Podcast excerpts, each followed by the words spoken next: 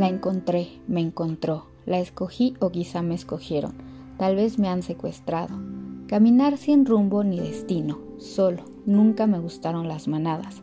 Mi tamaño me hace propenso y frágil.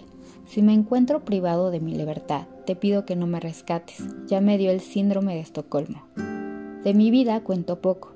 Si me atacaron, no lo sabe, pero sí me ha rescatado de varios locos. Asume varias cosas, pero jamás le he confirmado nada. Cree que viví cerca de un mercado, pues la fruta madura me encanta.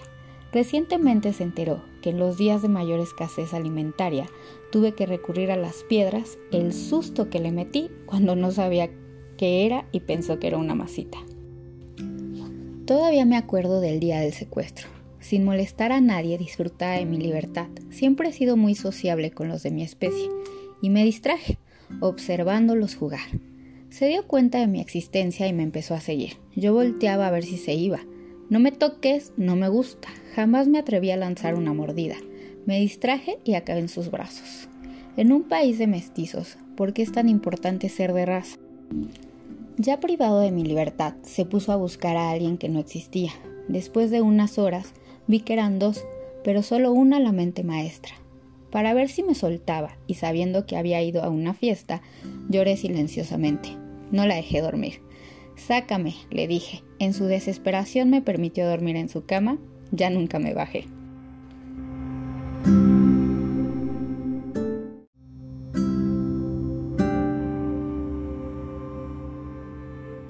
Es difícil confiar cuando te han lastimado. Mi piel es negra de algunas partes.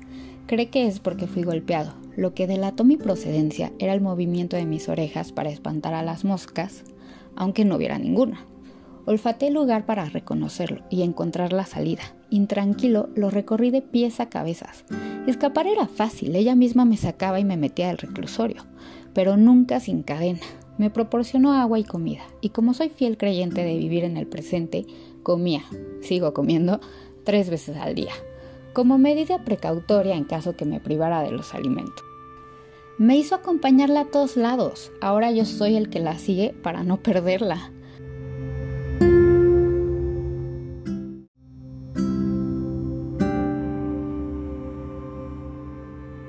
Respeta mi libertad. Se queda en un lugar en lo que yo ando, como en los viejos tiempos, con la diferencia de que ahora alguien siempre espera mi regreso. Yo también sufrí y tengo una herida de guerra, una curvatura en mi espalda que como consecuencia hace que camine chistoso, como un muñequito de cuerda. No se puede comparar el dolor. Seres de mi raza han sufrido cosas peores. Son golpeados, maltratados, amarrados, desmembrados, matados, violados y casi siempre abandonados. Yo creo que por eso se enfurece cuando le dicen que quieren a alguien como yo. Sabe que en algún momento nadie me quiso. ¿Será que el humano le tiene miedo al amor? Para mí es perfecta, y aunque no lo fuera, seguiría haciéndolo. Una vez me contó que conoció a una persona que estuvo privada de su libertad. Solo dos seres lo esperaron, su esposa y su cocker. A la segunda no le importaban los lujos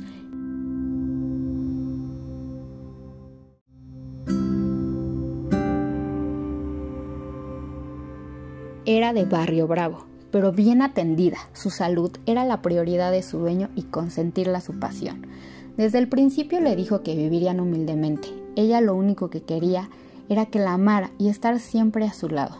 Yo por eso siempre agradezco. La quiero tanto que la despierto a besos. A veces me cacha mirándola y mis ojos no pueden disimular el amor. Mi trabajo es acompañarla, darle de lengüetazos y limpiar el piso si es que hay algo de comida.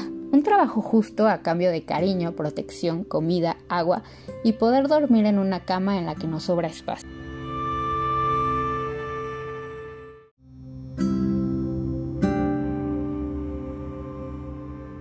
Mi único deseo es que ningún otro canino sufra, que existan más personas que nos protejan, sabiendo que yo no puedo hacerlo por mi propia voz, que se extinga el maltrato y abandono, que nos dejen de ver como algo desechable, de lo cual es fácil deshacerse, que ninguno otro pase frío o hambre, que lo secuestren como a mí, y como rescate nos pidan amor incondicional. Así jamás volveremos a buscar un hogar, pues ganaremos una familia.